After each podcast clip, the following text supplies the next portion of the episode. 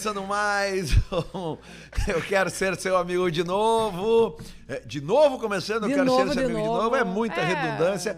É que quando a gente a gente embala da, da, da Da- semana anterior, né, Carol? Isso aí. A gente já vem, já vem Já, mais já vem animado aqui, que a ó, festa, uh, né? Total, certo. Vem aqui sempre com, com muita dado beer, né? Com a pança exato, cheia de Montecchio. Parceiro, né? Vamos lá então. Eu sou o Lele Bortolassi, aqui está a Carol Govara do meu lado. Tudo bem, Carol? Tudo bom, Lelê? Tudo Na bom, mão da pessoal? Carol, a Dado Beer, que é uma, da- uma das nossas apoiadoras. Já estamos com a Montecchio, muito bem degustada, a pizzaria que nos ajuda também, aqui que nos apoia aqui no Eu Quero Ser Seu Amigo de Novo, que é gravado aqui nos estúdios da Cubo Play. E pela segunda semana seguinte, né, Carol? Estamos recebendo aqui James Andrew. James Andrew da Tequila Baby Olá. para seguir a história da Tequila Baby. Para você que não viu o episódio da semana passada, ou você que está vendo, tá? Você que está vendo, eu estou mostrando aqui o, o primeiro disco da Tequila Baby, o disco homônimo, né? Que no episódio da semana passada a gente falou sobre o início da banda e a história desse disco aqui. Você que está ouvindo é o disco aquele do, do- da Tequilinha, né? O disco, o disquinho azul do, Do desenho do, Do bebê. tequileiro, do bebê tequileiro, né?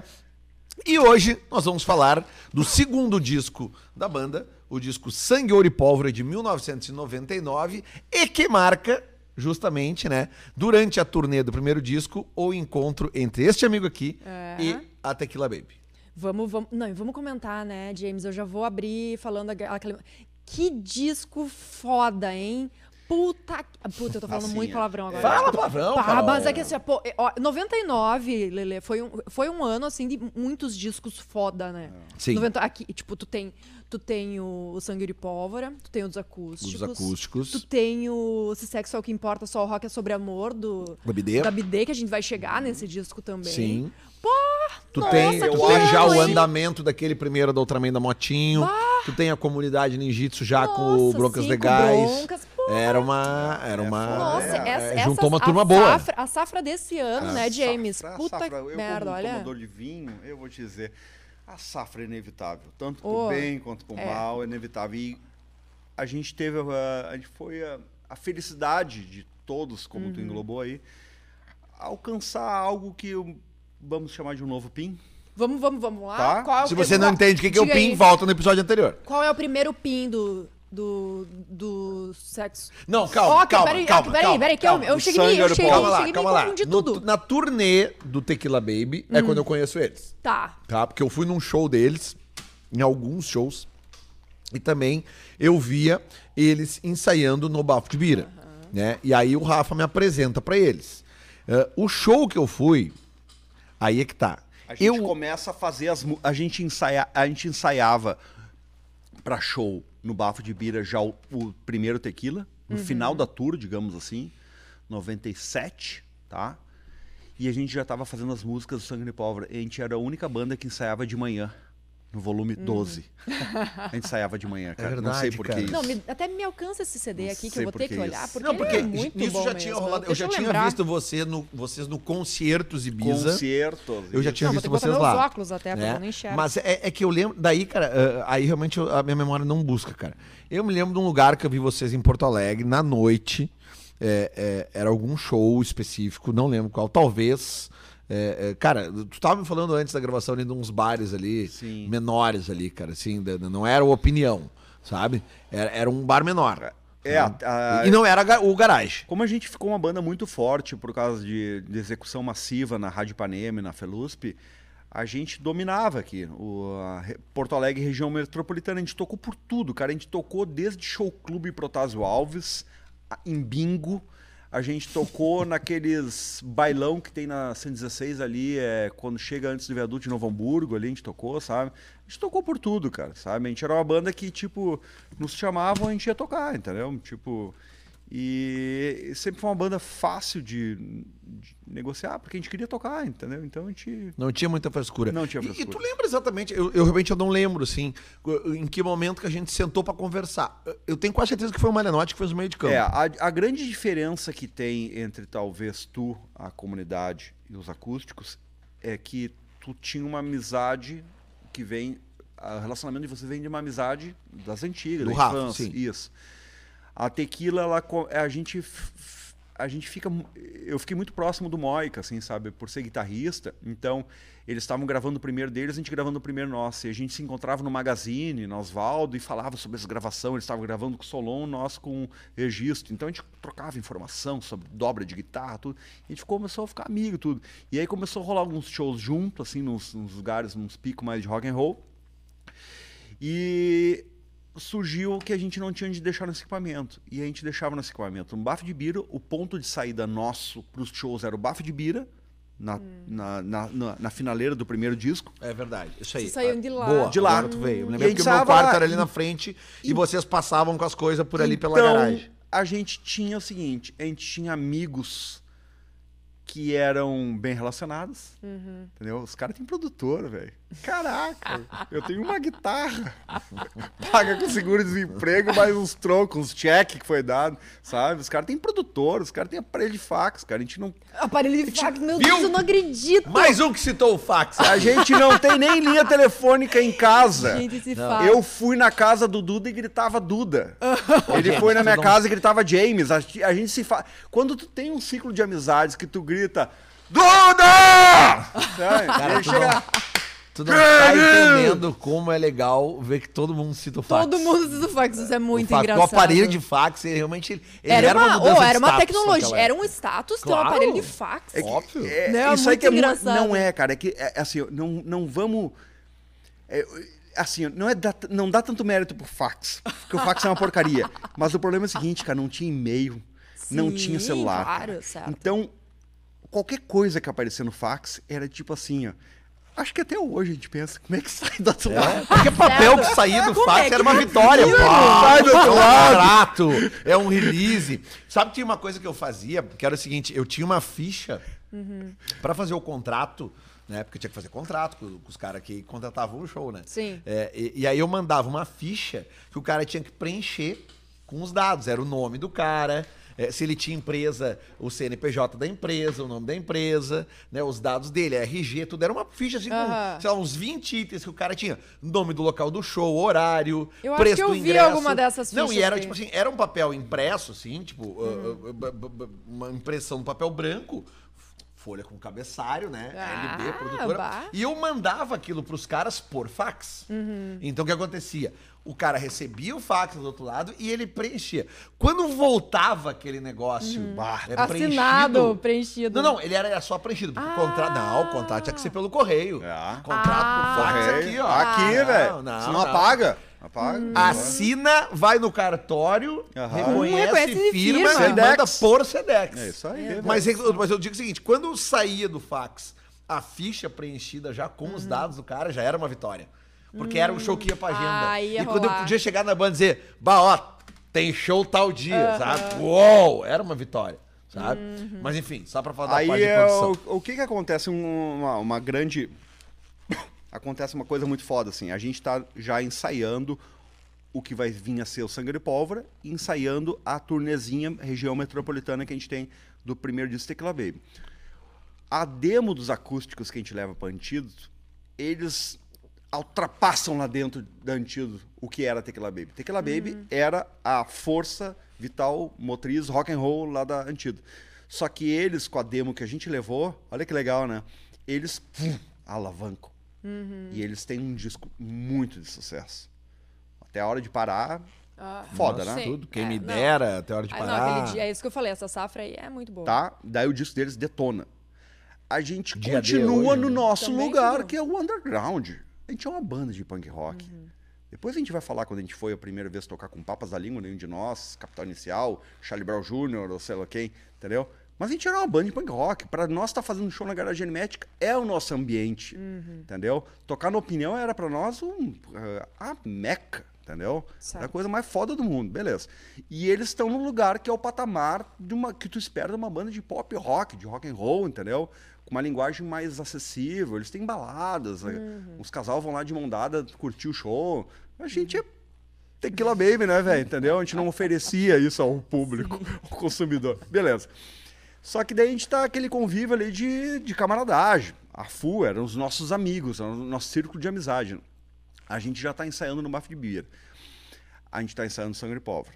Nesse meio tempo, o Rafa azeitou alguma coisa pra gente falar com o Lelê, entendeu?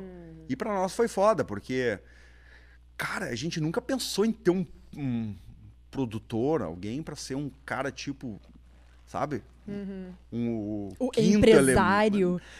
Não, a gente não- essa palavra não era usada, É, eu né? sei. Não eu tô era usada. falando porque Eu porque ele não, Não, gosta. não, essa palavra eu vi tu falando em outros, isso é, outros episódios.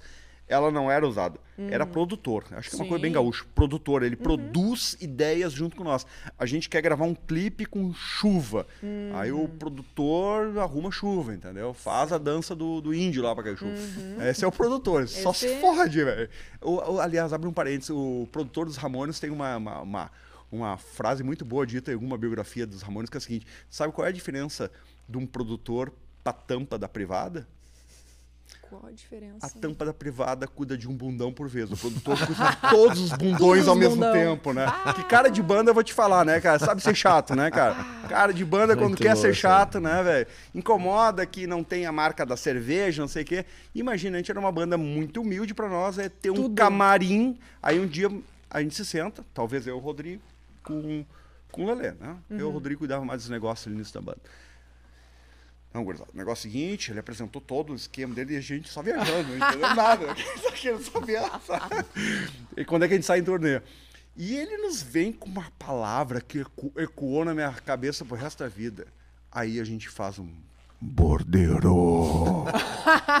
a palavra borderô foi a primeira vez que eu vi alguém falar na vida foi o Porra, Lelê. é borderô. É, Imagina vocês pensando que é que, que, E a gente, aham, né? Aham pra tudo, né? Aham, Aham, sim, sim, sim. Porque tanto o Rafa quanto o- tu tá, eu tô com 46, tu tá com 49. é, já tem um pouquinho mais de diferença. Lá com, com 20 e poucos anos faz diferença. né? Lá 20 pior, anos. né? Naquela... Que ano foi isso?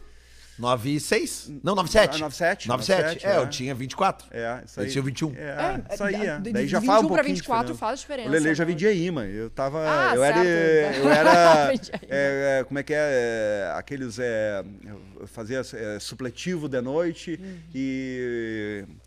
Era estagiário. Aham. É, Ah, Eu já estagiário. tava dando peitaço com 24. É, já era um Ah, empreendedor, tá? E o Lelê virou o cara que era o empreendedor do, da gurizada, entendeu? A gente via assim, que é um cara que ele tem a manha dos contatos, entendeu?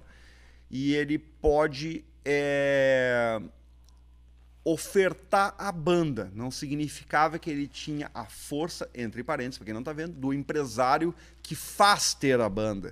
Não, ele podia ofertar a banda.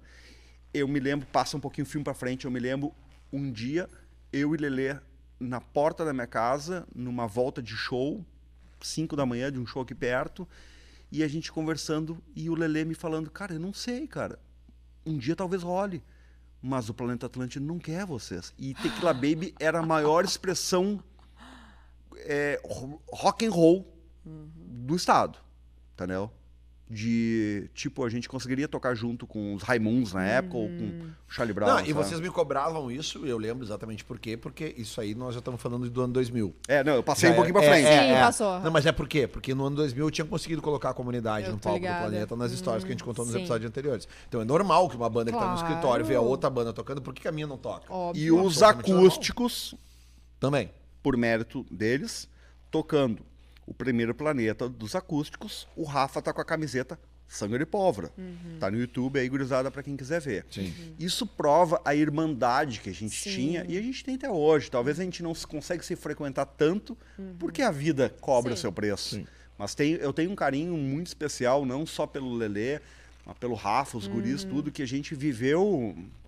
Tem umas coincidências históricas, tipo, eu e o Fred jogamos futebol com 7 anos de idade na, na praia, na, na SAP, campeonato de futebol. Isso aí Olha fica para outro encontros do rock and roll, né? Bah, ô, tem que fazer. Esse episódio. Eu tenho a medalhinha até hoje. O Fred aí- falou que perdeu. Eu tenho a medalhinha que a gente tirou terceiro lugar, jogando com os futebol na SAP em Bé com os carros dos pais iluminando o campinho que tava ficando de noite, sabe? Ah, que massa. Isso aí fica para outro episódio. Mas assim, então a gente teve uma amizade que ela foi muito verdadeira e muito ativa. Uhum. De um. Não é amizade de tipo, ha, ha, ha, ha, ha vamos tomar cerveja junto. Aham. Não, a gente queria o bem do outro. Sim.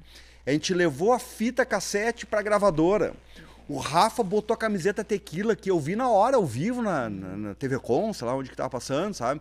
Então eram umas coisas de surpreender o outro, sabe? Uma troca de, de agradar, assim, fazer algo para alguém se sentir feliz. Isso, isso chama de amigo de verdade. Tu faz algo para pessoa se sentir feliz. Isso estava acontecendo nas bandas, entendeu? Uhum. Talvez nós mais fortes com os acústicos, os acústicos fortes com a comunidade. Enfim, um- uma, uma fusão. A Ultraman também estava no jogada muito foda pra caralho. Apesar dele ser de outro outro público, assim, a Ultraman foi ser uma banda mais aclamada pela eh, mídia, pela imprensa, pelos caras mais velhos. Eu não minto porque isso realmente foi, né? Mas era uma cena de rock gaúcho. Eu odeio esse Eu termo. sei, Cenário. Ixi, Eu odeio esse termo rock ixi, essa a gaúcho. gente vai, vai discutir Mas muito isso. enfim, era uma cena que estava acontecendo que mostrava que tinha ali uma força. é, é, não vou discutir se tão boa, se melhor, mas Sim. tinha uma força equivalente, é, ou pelo menos que faria frente ao que aconteceu nos anos Nos 80. 80, né? sim. Obviamente que a gente pode discutir depois o sucesso dos anos 80 perante o mercado nacional e até o que ficou de legado até hoje, como, como, né? Sim. Enfim, mas não é essa a proposta. A proposta é apenas dizer que houve um boom do rock gaúcho, ah, eu odeio falar rock gaúcho, nos anos 80, e estava acontecendo um boom do rock gaúcho no final dos anos 90, nessa Sim. segunda metade dos Muito anos foda, 90. muito foda, Né? muito foda. E eu acho que cada um chutou seu formigueiro com a força que tinha e não era uma patada fraca, era uma patada bem forte. E na tequila foi foda porque é o seguinte, com descontentamento desse aqui com a parte técnica, Aham, do primeiro disco. eu pensei uma coisa, cara. Cara, a gente quer fazer uma coisa, a gente não sabe como. E a gente se cobra por isso. Aí eu e o Rodrigo, o baixista, a gente montou um selo de um disco chamado Atitude Records e a gente lançou um disco com 10 bandas. A gente gravou 30 músicas, chamado Pan Pancadaria. Tá? É uma coisa extremamente underground aí e que alimentou todo um cenário das bandas, os Torto, Vortex e outras bandas segurizadas aí, os Thompsons, tudo mais. O que, que a gente. O que, que eu pensei, cara? Cara, se nos falta capacidade técnica, é porque a gente está pouco tempo em estúdio. E era uma condição que a gente tinha dificuldade, a gente tinha pouca grana para estar em estúdio. E a gente vem de uma época onde tá fazendo isso aqui que a gente está fazendo custava muito mais do que está custando hoje aqui.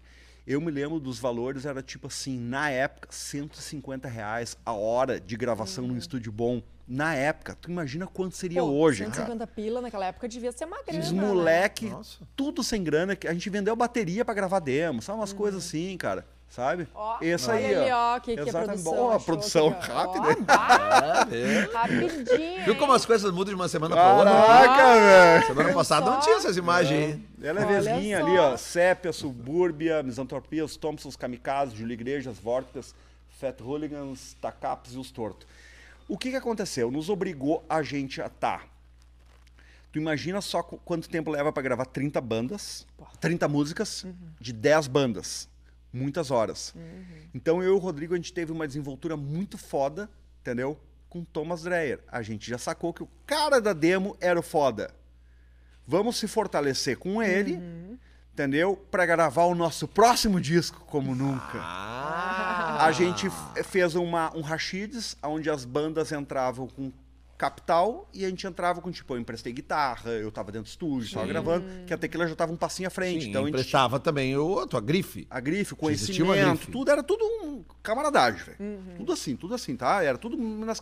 Ó, a gente vai gastar, sei lá, por a tua banda gravar, a gente vai gastar 5 mil, tu põe 3 mil, o resto a gente consegue daqui, dali. Era tudo um combinado pra dar certo, que todo mundo ficou confortável e tenho certeza que todo mundo é feliz com essa gravação, certo? Só que pra nós foi muito foda. Foi como se a gente fizesse um doutorado em punk rock. Porque pra gente chegar em 10 bandas eu ouvi 100 demo, entendeu? 200 demo, tem, tem tudo guardado em casa, entendeu? E tudo banda legal, só que não dava pra botar mais banda. Eu até pensei um dia depois fazer outro, entendeu? mas é que eu, pra mim, serviu como assim, uma aprendizagem que eu não tinha mais condição é, espiritual pra estar me relacionando com tanta banda, que é difícil, sabe, cara? Uma banda, tem até uma banda que não queria tirar foto, porque os caras não gostam de sair em foto. Tenho uma banda, não sei o que, tive todas as dificuldades, mas teve muitas coisas legais também acontecendo. E a coisa mais legal foi a gente entender como é que funcionam os processos de gravação. Aí, para quem já ouviu, para quem gosta, o Sangue e Pólvora ele vem desse quase trabalho de faculdade, assim, quando faz, como é que se chama quando faz uma, uma TCC. um TCC. Foi o nosso TCC, foi esse pancadaria, porque a gente conseguiu extrair tudo que a gente queria para fazer o nosso disco, através de outras mãos e junto com eles e tudo mais. Virou Sangue Pólvora, que para mim é o meu grande orgulho de vida. É o disco se um alienígena pousasse na Terra e quisesse saber o que é Tequila Baby, eu ia Tudo falar. aí esse aqui. Bah, esse Ah, disco só uma aí. partezinha antes da gente se aprofundar no disco, que é o seguinte. É um baita disco. É, produção, dá pra botar de novo o, o, o, o Pancadaria ali? Porque eu acho importante a gente situar, principalmente porque a gente tem recebido mensagens pelas redes sociais, né, Carol? De pessoas que estão vendo isso aqui. Claro, a grande maioria são pessoas que viveram isso que a gente tá contando. Mas a gente também recebe mensagens de, de, de gurizada muito nova. É, é, né? Adolescentes, realmente, que não viveram o que a gente viveu. Então, você, adolescente que está nos vendo aqui, agora, seja 2022, 23, 2030, sei lá quando, você hoje você tem acesso a playlists, né? No- no- nas plataformas digitais. Tipo assim, ah, tem lá uma playlist de punk rock. Ah, tem lá uma playlist não sei o tu quê. não precisa nem pensar, né? Tu Isso aqui era uma playlist nos anos 90, É, né, né? Carol? Isso era uma playlist. pior. Como é que tu fazia uma playlist? Era uma coletânea. Porque a playlist ela é uma coletânea. É. E na época era o seguinte: essas bandas não tinham condição de gravar um disco Não, e, não, e muito menos gravar uma música como se grava hoje no computador no quarto de casa. Tu tem noção que tem cara que vendeu o carro que ele usava pra trabalhar. Tem cara que. Cara, tem histórias foda, velho. Sabe? Tem histórias foda. Tem histórias do tipo. O cara pegou empréstimo em banco. O cara. Ué, cara, tem as histórias das mais medonhas do mundo, assim, cara. Tipo. Cara que pegou dinheiro com a Jota. Gurizada que nem sabe quem é uma Jota. Entendeu? Pra gravar, porque era uma coisa muito importante, era uma questão de tá ali, tá gravado pra eternidade, entendeu, Sim. cara? E eu acho que ninguém se arrependeu, E porque tem digitalizado esse álbum, tu acha? eu, eu tenho ele é, na mídia CD, mas eu Aham, acho mas que deve ter no YouTube. em algum lugar no Eu YouTube, acho que deve ter acha? porque as galeras das bandas tem gente muito ativa. Os Torto é Uhum. o Bives que era Sim. da TV, né? Que é o Luiz. Júlio Igrejas também. O, é, o Júlio Igrejas também. O. Quem mais? Os Torto, baterista, ele virou Tequila Baby toca há 17 anos com a gente. Eh, então são galera que tá, sempre tiveram muito Uhum. envolvido aí. Alguns eu perdi contato por causa dos anos, tudo. Mas assim, é. E- E pra mim chegar a essas bandas, eu, como eu falei, eu ouvi muitas bandas. Sim, muita, eu ouvia as eu ouvia mesmo, escolhia as músicas junto com as bandas, sabe? Então foi um trabalho de diretor artístico que eu fiz de gravador, assim. E foi muito legal pra gente mesmo evoluir no lance de escolher músicas e tudo mais, sabe? E montar repertório, e ir pra dentro do estúdio e gravar, aprender a gravar, e a pressão sonora e tudo mais. Então esse disco aí, cara, o Sangue de Pólvora, ele tem uma coisa muito louca. Acontece um outro pim. Diga aí. Ah, como se fala? Supostamente o nosso diretor artístico teve envolvimento com. é, teve um problemas com vício, sabe? E supostamente ele ficou afastado da gravadora, certo? E nisso eu criei uma amizade muito grande com o falecido Edson Campanha, que era o marido, esposo da Dona Ivete, que, da, da gravadora City, sabe? Então eu consegui ter uma flexibilidade de eu conseguir agendar os horários de gravação, certo? Então eu acredito que no, no, no, no Rio Grande do Sul, nenhum disco ele foi usado tantas horas de gravação como esse aí, e não por dificuldades de fazer o que a gente queria, mas porque a gente estava conseguindo evoluir dentro de um único disco. A gente entrou para gravar um disco e saiu talvez três discos depois, entendeu? Quem entende de gravação sabe. Por que que acontece? Quando a gente gravou esse disco aí em 90 e... 9. Foi 98. lançado. 98, 98. desculpa, desculpa. não existia Total Recall em Porto Alegre, que é o quê? Tu grava a música, ela tá gravada. Aí tu vai mixar. No dia da mixagem, tu põe os volumes, as equalizações e tudo. Então a voz tá no volume que tu queria e a bateria tá no volume que tu queria. Nesse disco aqui, tá? A gente ia pra casa no outro dia, a gente chegava em casa e ouvia, ah, a voz tá baixa, tem que aumentar a voz. O que que tu tem que começar? Tem que começar a mixar o bumbo, a caixa, o chipô, o baixo, as guitarras, as vozes, tem que fazer tudo de novo. Lá também não tinha. Só que da lá a gente já começou a usar um artefato que a gente usava no pancadaria. A gente tirava foto, eu ia com a máquina fotográfica, tirar foto, imprimia grande, Da mesa. da mesa. Como estavam os botões. dia, os botões ali para enxergar. A gente filmava com VHS tudo para ter uma visão da foto e da filmagem. Então a gente inventou um Total Recall é, gráfico, sabe assim? Entendeu? No caso, vocês faziam o que hoje uma mesa digital permite Então, fazer. aperta um botão, é volta na sessão gravar. de ontem. entendeu? Volta na Ah, sessão de ontem. volta na Tudo sessão no de lugarzinho. ontem, tudo no- ah. Barbada. Era só aumentar um pouquinho a voz, que eu queria. Quantas horas tu levou? Isso que a gente fazia com a foto, que não sei o quê. Tu imagina se não tirasse a foto, não sei o quê. Entendeu? A gente botava tudo. Então é o seguinte: a gente teve. É, é até meio bizarro falar, né? Porque isso aqui a gente gravou em 120 horas. Lá a gente foi mais de 600 horas de gravação e mixagem. A gente tomou conta do estúdio. O nosso diretor artístico, ele está supostamente se tratando. Então a gente está com estúdio livre. E a gravadora não impôs limite de horas. Eles falaram assim: nos entreguem um disco do jeito que vocês entregaram o primeiro. Disco pra molecada que eles vão gostar. E eu falei: pode deixar, me dá o estúdio. Tá. E a gente gravava da meia-noite às seis da manhã. É, da meia-noite às seis da manhã. A gente ficou gravando durante uns bons meses, entendeu? A mesma banda que só ensaiava de manhã De no Bafo de. Vira estava gravando disco no Projeto Corujão. Corujão, é. Da meia-noite às seis da manhã. Meia-noite, seis da manhã gravando. Pá. É que quando a gente gravava, ensaiava de manhã, a gente acreditava que a gente chegava mais. Como é que se diz? Mais. Ah, Tá, e me diz uma coisa assim, James, que aí pergunta bem de, de, de, de- de- da parte Eu te devo musical um pin, mesmo. né? Me Hein? lembra que eu te devo um pin, né? Tem, tem, disco, tem Que pin. foi esse pancadaria, a gente aprendendo a se produzir, Se produzir. estúdio e cobrar do nosso produtor ter aquele azeitamento que olhava pro Thomas ele já sabia. Ele me olhava já sabia. A gente tinha um jogo assim. Tá, mas qual é o pin que tu ia falar? Isso, Ah, tá. o jogar com outras pessoas Ó, visão de fora. de fora. Sim. Isso aí. Porque é porque, às vezes, né, na grande Tu maioria vê, das né? vezes... O nosso segundo pin, ele é igual ao primeiro. Uma pessoa de fora, de fora, jogando porque, junto. porque na grande maioria das vezes, se tu pegar a história da música, é assim. É, é, é, a- Brian Amstel. as cara, o Brian era, era o empresário, né? É. O, o, o produtor é o George Martin. George Martin. né? É, Mas assim, o, o- no caso dos Beatles, né? O que a gente diz é o seguinte: às vezes uma banda, no caso aqui de vocês quatro integrantes, por melhor que ela se entenda, é, se tu tiver um produtor que entende vocês quatro, mas que vai dar esse up na música, Aham. que talvez vocês não saibam dar na mesa, né? No, do que vai levar da qualidade da música de vocês pro que a gente pode chamar de produto final, que vai chegar no ouvido de quem consome, ele acaba virando um integrante da banda. Ah, claro, Exatamente, é. é um jeito, integrante. ele A, é a o conexão foi tão grande com Hum. o gênio Thomas que a gente grava o disco. A gente, por conta própria, a gente já tava fazendo shows, a gente juntou uma graninha e mandamos masterizar o disco onde era o- a meca da masterização na América do Sul. Ricardo Garcia, Magic Master, Magic Master no Rio de Janeiro. que Ó. fez o Raimundos, que fez os discos que a gente amava, os volumes e tudo.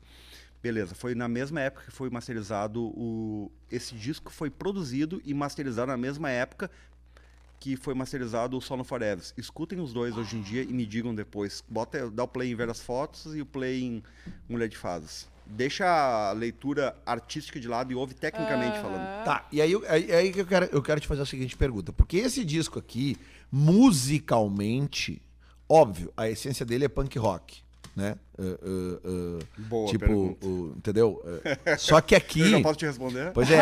Já Só que já aqui sabe qual é. tem muitas influências aqui, nessas músicas aqui, Cara, e Velhas a gente Fotos. se libertou, velho. é um, A Velhas gente se Fotos é um libertou. baita exemplo. A gente entendeu o seguinte: talvez eu fui um dos grandes responsáveis ou um dos caras que seria crucificado.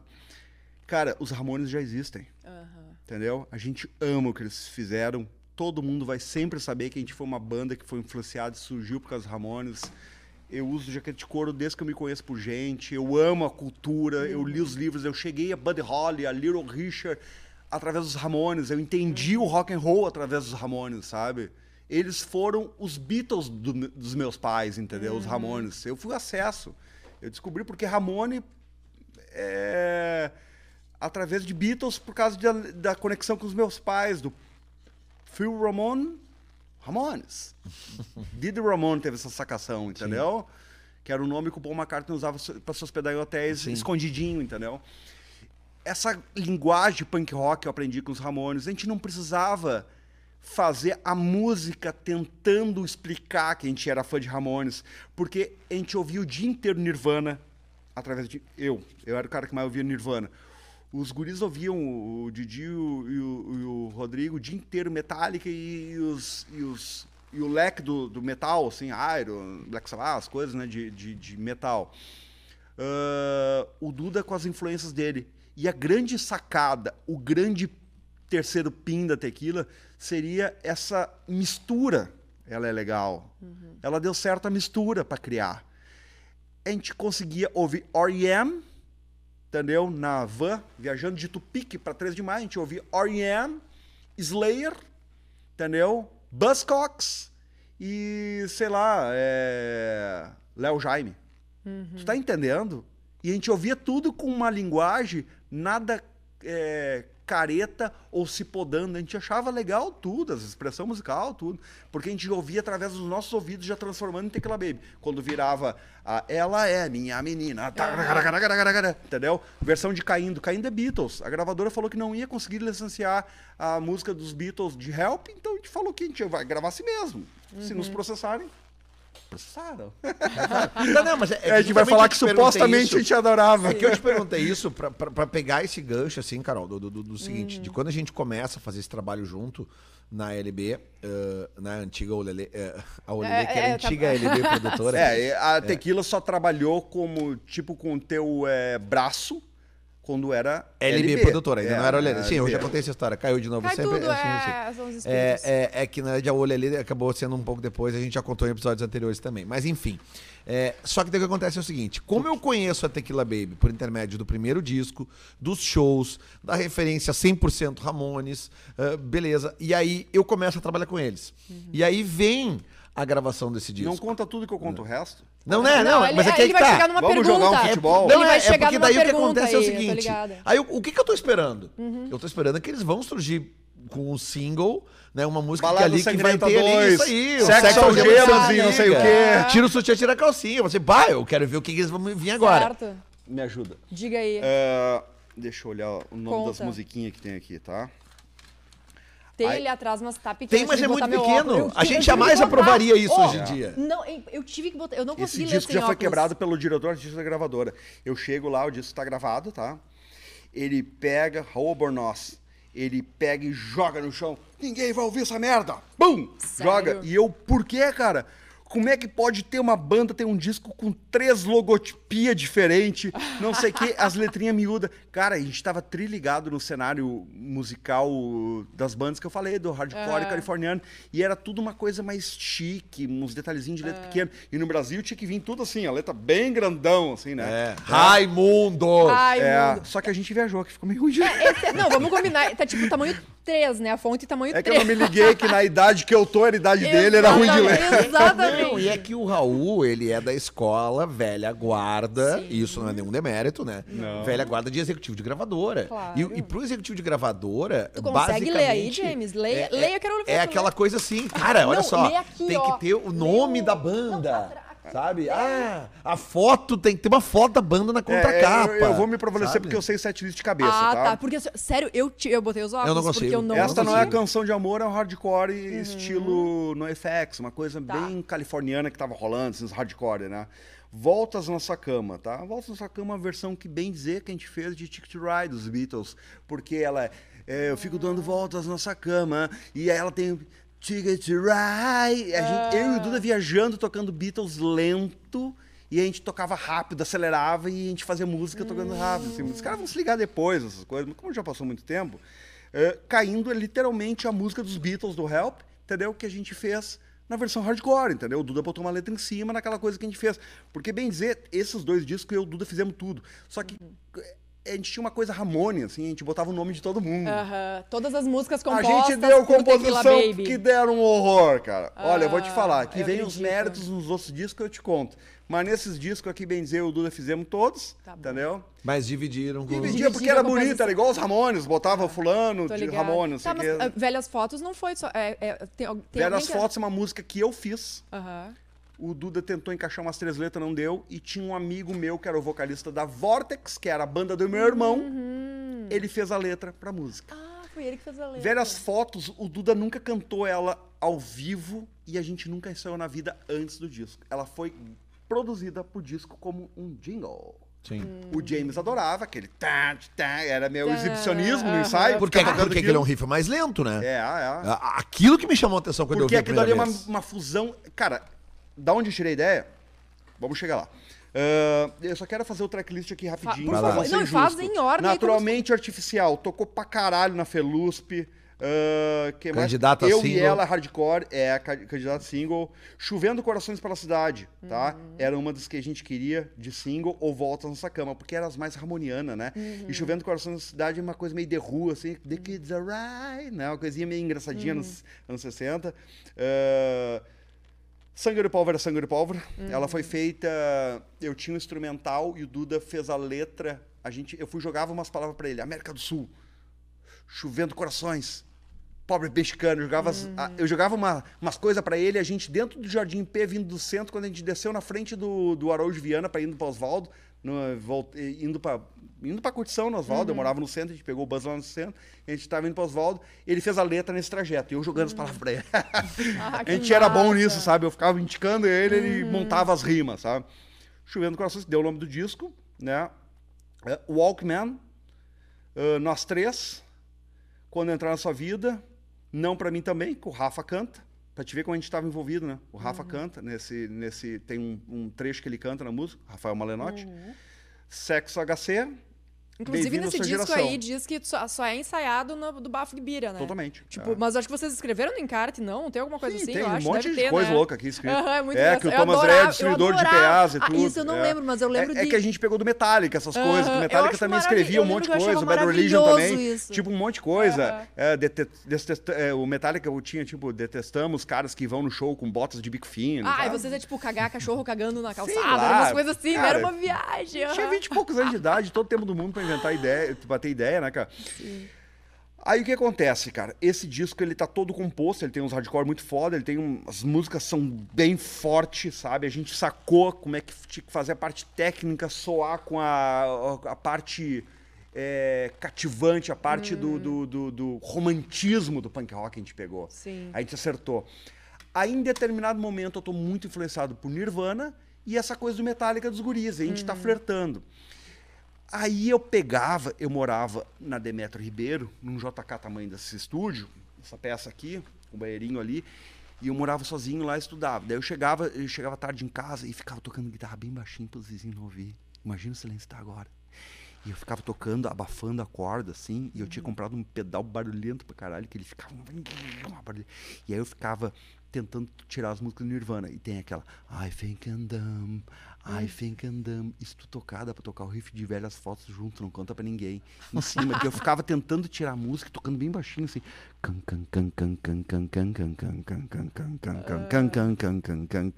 I think I'm dumb, I think dumb. Do acústico, manja? Ouve lá que tu vai ver. Tu vai... Bota as duas junto na rádio lá pra te ver se não são várias Sabe que eu sempre tive a impressão que tinha alguma coisa que vinha ali do, do Enter Sandman.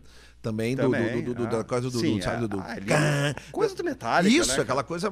Porque. Ativa, né? Isso, Ativa. porque é aquela coisa assim de uma banda que tá. tem uma Ah, referência tá uh, hardcore, no caso do, do, do, do, Metallica, do, do, do thrash, né? É, mas que quando, quando freia um pouquinho a mão cadência, A e. cadência, tá, o freio da Isso. mão. E a gente Tan, tocando tan, junto com o nan, nan. Raimundos, é, o Beabá e aquela coisa toda. A gente. Cara, a gente tá vivendo um- uma apoteose do rock and roll, velho. A gente tava vivendo coisa que gringo viveu nos anos 70, lá nas grandes bandas, nós, no nosso tamanho, lógico, nas nossas coisas aqui, mas do rock feito aqui nesse lugar do planeta, entendeu? Tava muito foda. Aí a gente tem todo o tracklist, a música que a gente não conseguiu botar uma letra em cima, que é Veras Fotos, tava ficando, caindo para fora, do- caindo para fora igual a família do McFly lá no De Volta pro Futuro, quando começa a apagar, ela tava indo Veras Fotos, tava indo embora. Aí o meu amigo me li- liga pra casa do Rodrigo, eu tava lá na casa dele, James, fiz a letra. Eu fui escrevendo, e ele ditando, cantando lá do orelhão, botando ficha no orelhão na praia. Morava em Tramandaí. E eu, blic, blic. E eu na casa do Rodrigo, da avó dele, falecida, avó da Eci, que Deus tenha. Às vezes ouço voz. Eu tenho, eu tenho essa. Sério? Eu tenho esse papel em Bah. casa. E outras eu com. Cheio de erro, tá? Cheio de erro. Levei pro Duda. E hum, é- é estranho, porque o Duda nunca tinha interpretado música dos De outra outros. pessoa. aham. Talvez Frank Jorge e Vander Wilder, sabe, nos discos aqui. Vestidinho lindo é do Frank, 2x2 é do Vander. Então foi- teve um pouquinho de resistência, mas no fim foi. Foi porque a banda ficou muito empolgada com o que estava rolando. A gente gravou a Velhas Fotos, ela foi gravada primeiro todo o track. Tudo que tu ouve no me- menos os, solo, os solos, mas toda a base ela foi gravada e a voz foi colocada em cima depois. Foi gravada como é hoje em dia as gravações e tudo mais. Mas é o que diz respeito da parte de composição.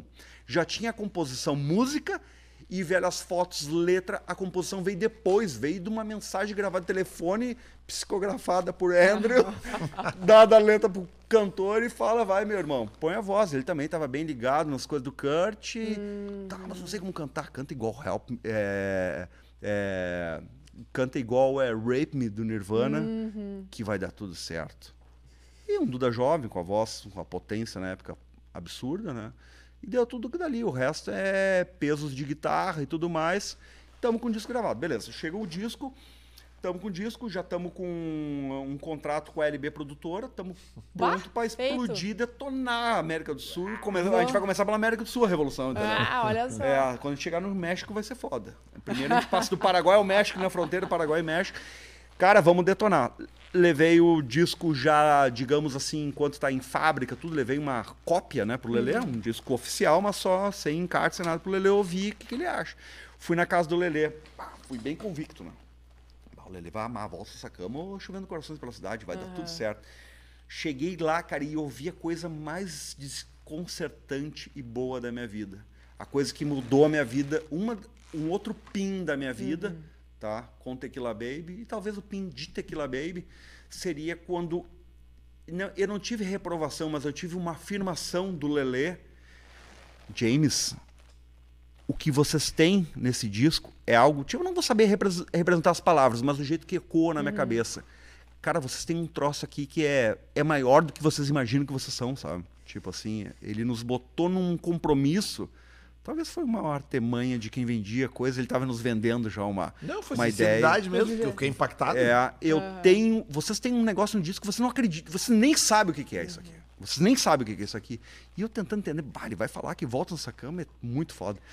E, ou chovendo coração. Mas ele não tá errado no que É. tá falando, porque eu esperava um outro Um disco outro de estreia aham. melhorado, assim, com tipo Sim. assim, cara, eles vão vir aqui com- agora com 15 músicas rápidas, né, é, do caralho. E vai dar tudo certo. Letras safadas e, Aham. e juvenis e tá tudo certo. Sim. Só que não, aí eu comecei a ouvir uma música, ouvir outra, ouvir outra, eu penso, caralho.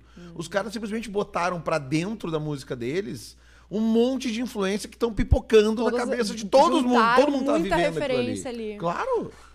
Aí o que que rola? Ele me Eu fui, convence. surpre- eu fui positivamente É. surpreendido. Isso aí, ele falou que, cara, eu tô apavorado. Eu pensei, bah, sangue de pobre. Vai querer Aham. botar uma música na rádio maluca. Vai querer renovar, não sei o quê.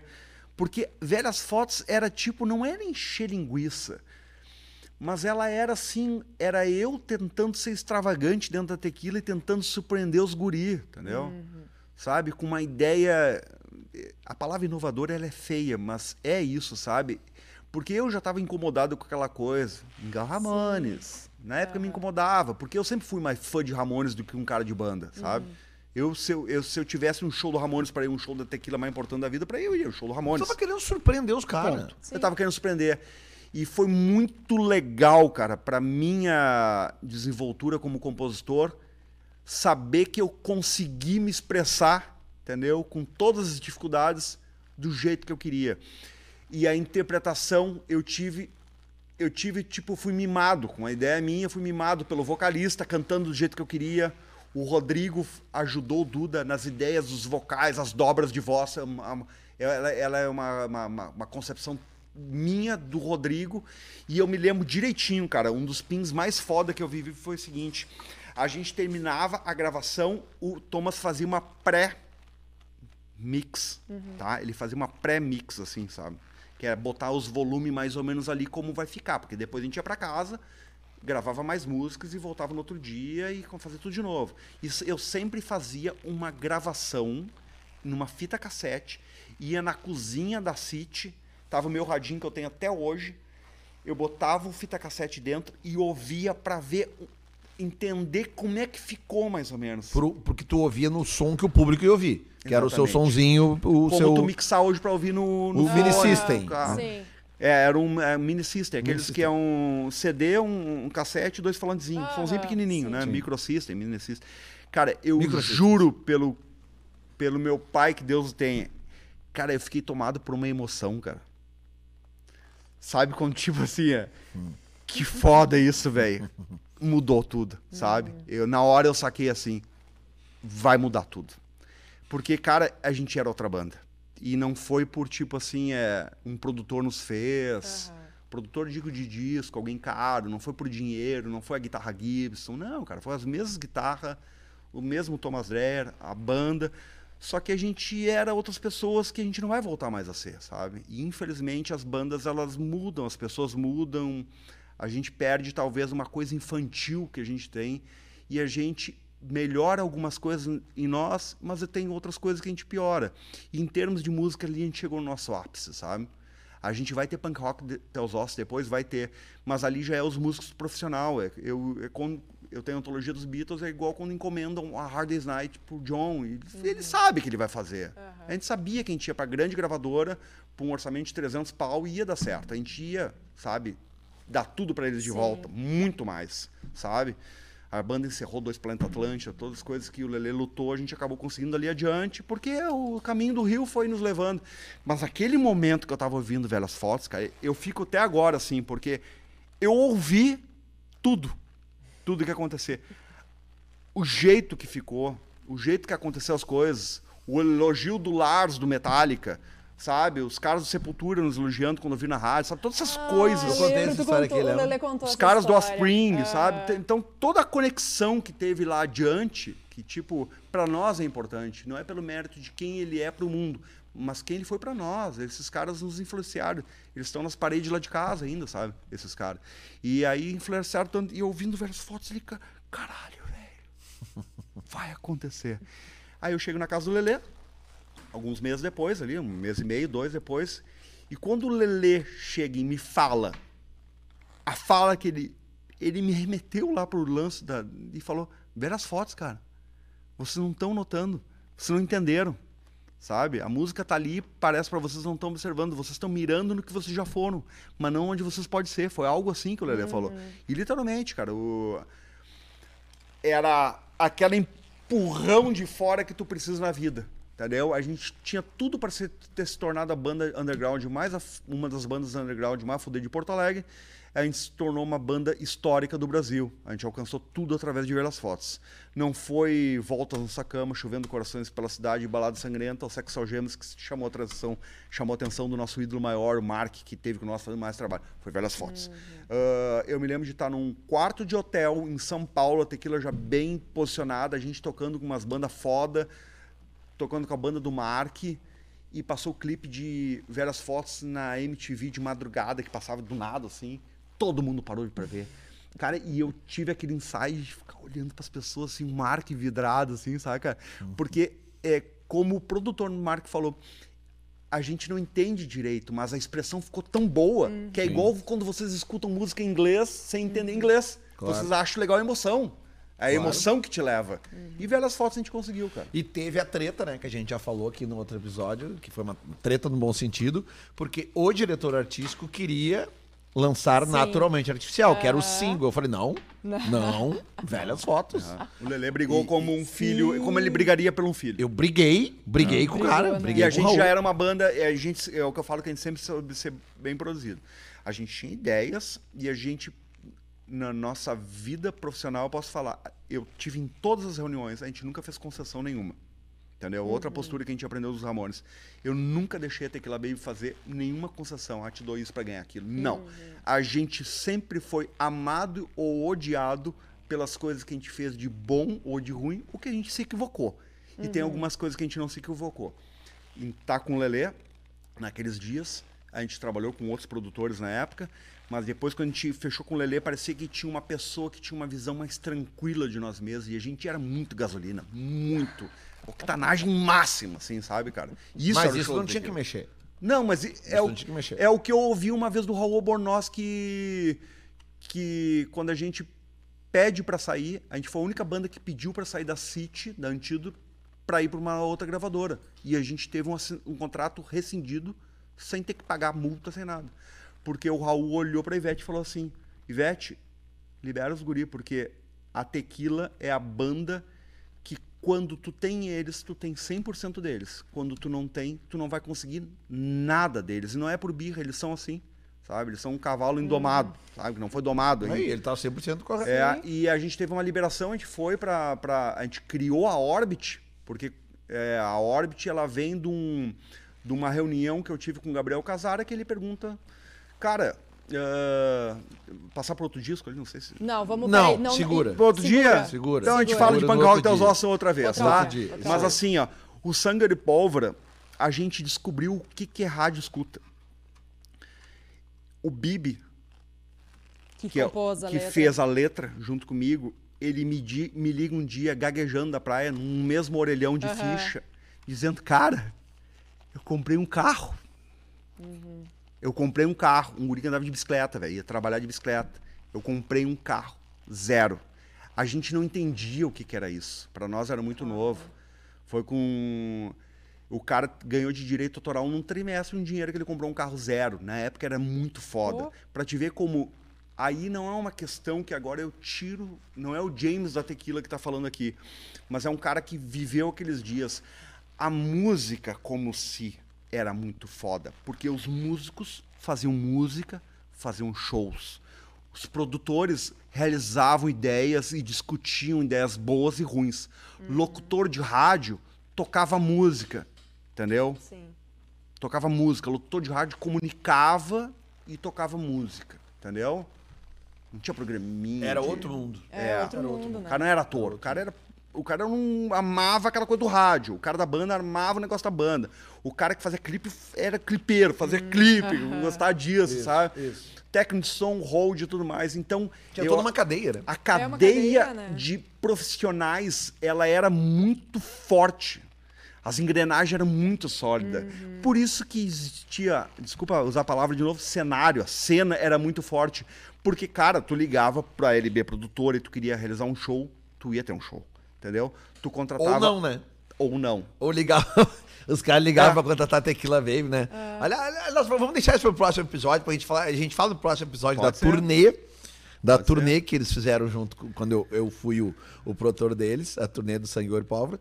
E aí a gente passa depois do Punk Rock dos Ossos pra falar também do, do encontro deles Deixa eu com o só, Mark Ramone. deixa eu só né? concluir da rádio escuta do meu amigo. Não, não, ali. vai, vai, vai. Que é o Vai. seguinte, eu não sabia o que era rádio escuta, depois eu fiquei sabendo, através de, de uma condição monetária, que isso aí foi muito foda. É, esse disco aqui, ele tinha execução de sete vezes no horário da rádio escuta, A música, né? a música. Veras Veras. Foz estava tendo execução sete vezes em, cara, 20, 30 rádios no Rio Grande do Sul só. Sim. Eu não sabia o que, que era isso. Eu fui entender quando eu tive que abrir uma conta bancária, porque eu não tinha conta, Aham. entendeu? Para receber os royalties dessas, de- dessas execuções. Nós, a banda, tudo. Se filiar a uma produtora, uma, uma- uma- Associação. associação de, de compositores e tudo mais. Porque aqui a gente não tinha tido essa expressão. Sim. Aqui era uma expressão cultural só acontecendo. Aqui foi uma expressão comercial, virou uma, uma empresa, uma firma, um trabalho, business, né? business foda. A gente precisava de um cara para nos agenciar, para ter as datas. Eu não conseguia ligar para as pessoas, as pessoas ligavam para nós, entendeu? Ah, Aqui eu ligava, Sim, pedindo show, pedindo, Pedindo- tentando, tentando vender. dá uma força aí, mano. Tem um trabalho aí né, para divulgar. e aqui não, as pessoas procuravam, entendeu? E para nós que era do punk rock, talvez para uma banda de reggae, uma banda de casais apaixonados, era, era mais cômodo acontecer isso, mas natural. Para nós não era natural. Que a gente era uma banda que, que é o seguinte, velho. A gente conseguia fazer um show de. A gente tinha um repertório por uma hora e meia, tocava umas duas horas que a gente forçava a tanga, tocando os covers que a gente Ah, gostava. E era massacrante, cara. Pra galera do interior era muito foda. Ia pra Passo Fundo, a gente tocava lá num ginásio pra mil pessoas, a gente já tava levando isso de pessoa, lotado de gente pulando, se abraçando, jogando cerveja pra cima, se chutando roda punk, tudo. Meu Deus do céu, a gente precisa no próximo episódio de Punk Rock Teus Ossos. Quando chegaram, eles botaram uma, uma, uma zero hora na minha frente, precisamos conversar sobre isso. Estava escrito assim: cuidado, seu filho pode estar na roda punk. Um caderno cafona de zero hora. É assim. sério? Eu tenho isso lá guardado. Não. Não, vamos- vamos- vamos falar sobre isso, vamos Vamos, sobre mas isso, deixa. Lele, acho que chegou aquele momento que eu preciso dar meu depoimento. É. É, favor. chegou. O James, é, tu tá trazendo muitas coisas, né? Muita coisa emocion- em- emocional e tal, essa, esse lance e tal, do que tu sentiu quando tu ouviu o disco, essa coisa que tu contou indo pra, indo pra cozinha e tal. E eu fiquei lembrando da minha infância, aquela, né? Tu sabe que a gente tem essa, esse lance aqui no, no programa que eu, era, eu fui muito fã das bandas. Inclusive, esse disco, O Sangue, Ouro e Pólvora, eu cito nele no prólogo da minha tese de doutorado que eu defendi há dois anos como um dos discos mais importantes da minha formação, mesmo assim. Tu falou que vocês queriam fazer que nem os replicantes. Eu cheguei nos replicantes por causa da Tequila Baby. É. Né, um caminho inverso. Eu, eu, eu, eu saí das bandas dos anos 90, que daí eu fui conhecer as bandas dos anos 80, né? Eu fiz o caminho que tu fez, pá, eu quero só que nem aquela chegou banda. nos Beatles pelos Ramones, É. tu chegou nos Replicantes pela Tequila Cheguei nos replicantes É. pela Tequila Baby. Eu- né? A gente foi a primeira Cheguei banda. sec... Daí eu fui indo pro internacional. Eu comecei gente- do regional. Do... A gente foi a primeira banda, Uhum. tá? A ter um site, a ter um domínio. A gente foi a primeira banda. Eu- isso é uma coisa que eu sei, cara, sabe? A gente te- foi o primeiro. Eu me lembro que eu respondia os e-mails tequilababy, arroba tequilababy, entendeu? Eu ficava o Ah, dia sim. inteiro respondendo. Tava começando a surgir a- internet em 97, 98, com força total. Eu não dava conta, eu ficava a tarde inteira respondendo. Certo entendeu? eu, e eu lembro, eu, eu, eu, eu não tinha Entendeu? computador. eu mandava tinha- mala direta, a gente tinha uma mala direta.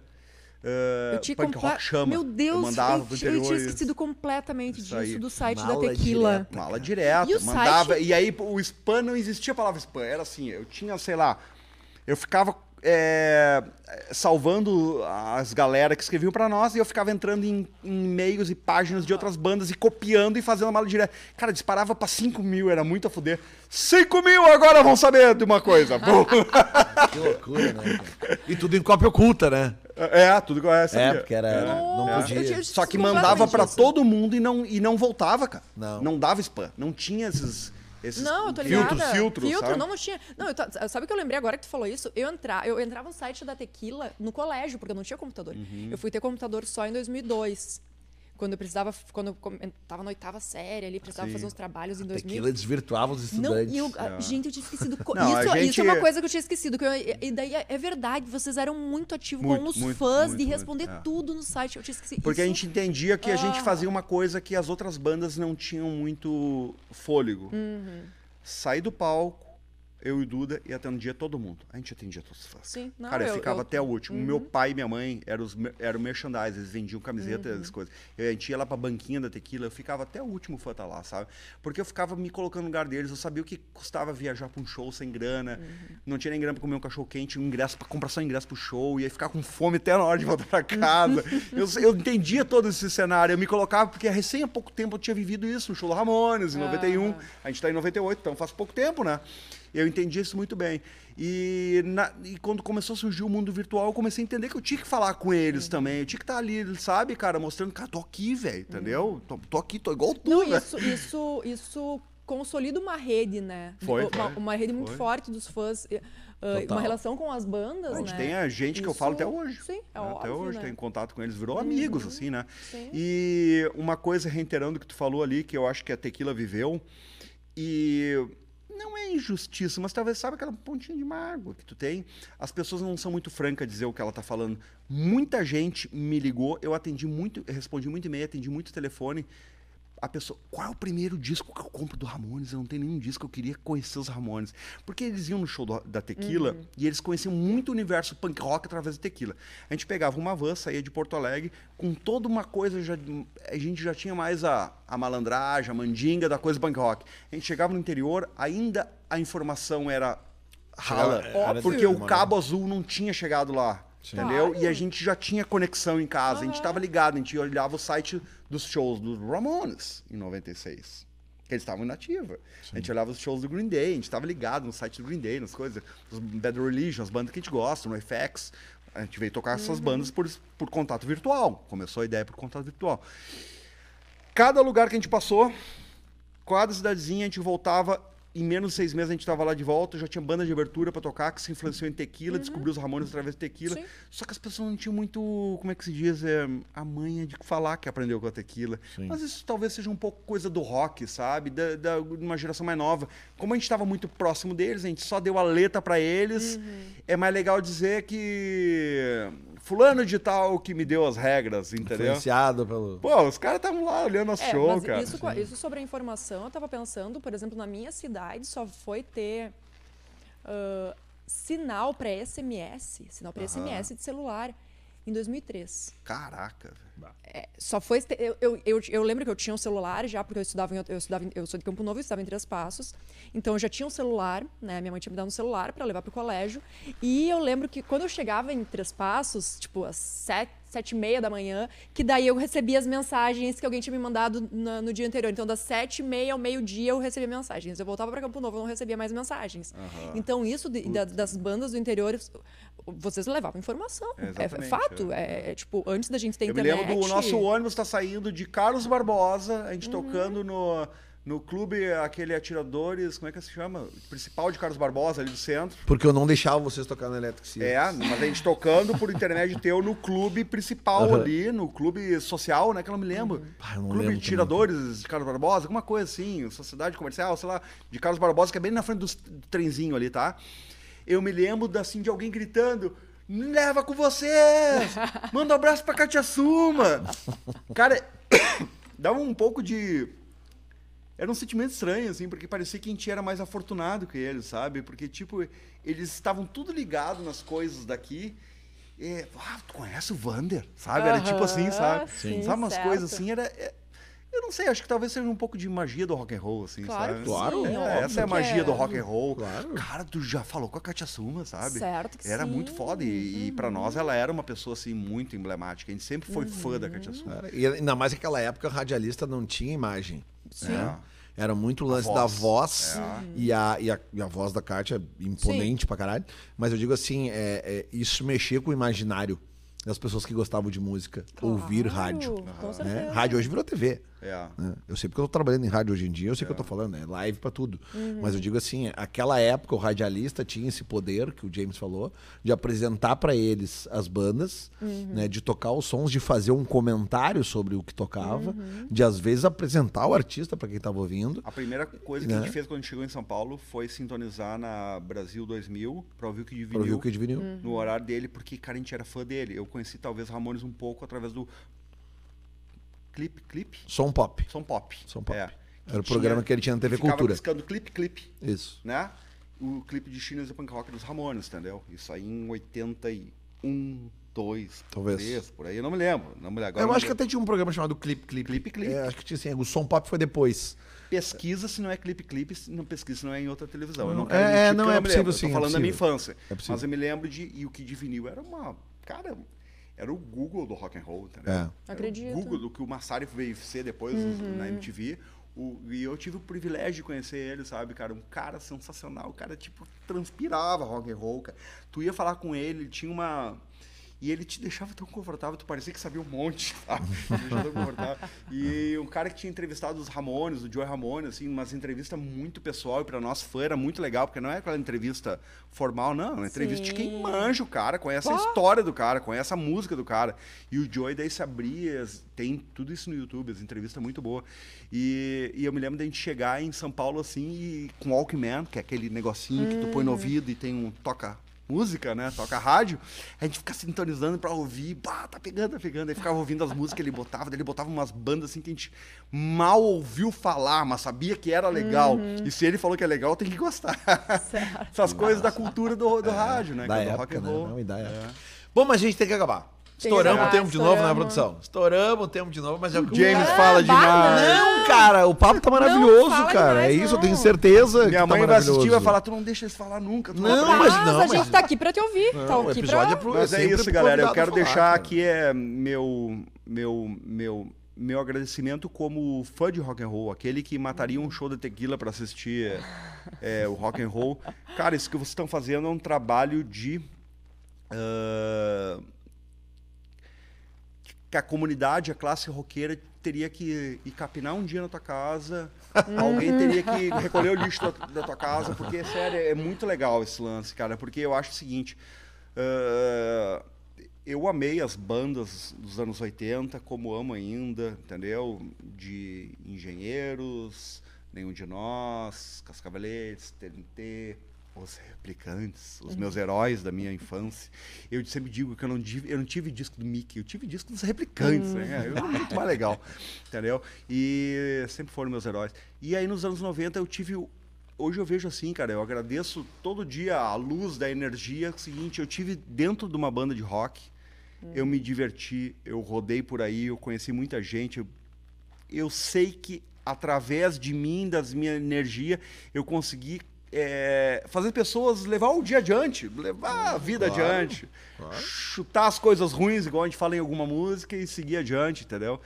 E fazer amizades que, como eu falei da galera das bandas, a gente era totalmente diferente, mas a gente tinha muita coisa em comum, que era a coisa. é, Cada um vinha de um jeito, de um colégio particular, de não sei o quê, de um lugar da cidade, de não sei o quê.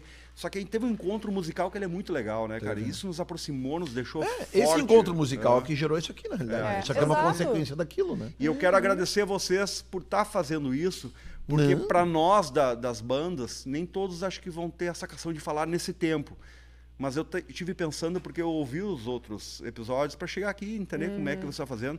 Vocês estão botando o- os pin no rock and roll do rock do Rio Grande do É, Sul, mas feito nos anos 90. tem que ser entendeu? feito é isso, né, pin. cara? Porque é o seguinte, vocês estão demarcando os pontos importantes, cara. Porque eu vou te falar. Eu consegui, eu toquei no Planeta Atlântico, Lelê, mais de conseguiu. uma vez. Eu toquei várias vezes. Eu, Aquela conversa daquela eu madrugada. um- eu toquei no Planeta. Atlântida, olhando o chorão, assistindo o nosso show e curtindo, fazendo assim. Eu vivi coisas. Você sabe? tocou com o Mark Ramone no Mark Planeta Ramone, Atlântico. É. encerrei. A gente chegou no planeta, nos auges dos planetas, de 60 mil pessoas, dois palcos. A gente chegou às seis da manhã para passar o som, que o Mark sempre quer passar o som. Era às seis da manhã. Eu me lembro que ele me chamou lá na frente, Umas seis da manhã, sério? juro por Deus. É, que olha passa no, o som bem cedo. Olha no, Cedo é no apelido. vídeo que tem no Punk Rock Taos Ossos, tem um vídeo ali dentro daquele CD, né? Assiste, tem ali a passagem de som. Nossa. Ele me chamou lá na frente, no brete, e falou assim, eu entendi. Snell, ch- sente o cheiro, tem cheiro de carne. Cara, o cheiro do suor das pessoas estava impregnado com um copinho de cerveja no chão. Certo que sim. De Suor e gente. cerveja. Uhum. E a gente passou o som e a gente ficou o dia inteiro na função do show, na loucura, o Daniel Ray junto com nós, e o Mark preocupado que a gente ia encerrar. Cara, tô preocupado, toda essa gente. E o Daniel Ray virou ali, ele ó, e falou assim: esse bah, show quem assistir aí, aí vamos, vamos botar é, depois lá, o Daniel o Ray link. virou pra ele e falou: Não te preocupa, eles são igual os- o Blink, vai estar todo mundo esperando eles. E dito e feito, cara, lotado, o show foi foda. Em várias fotos chove como no clipe, aconteceu muita coisa legal, assim, cara.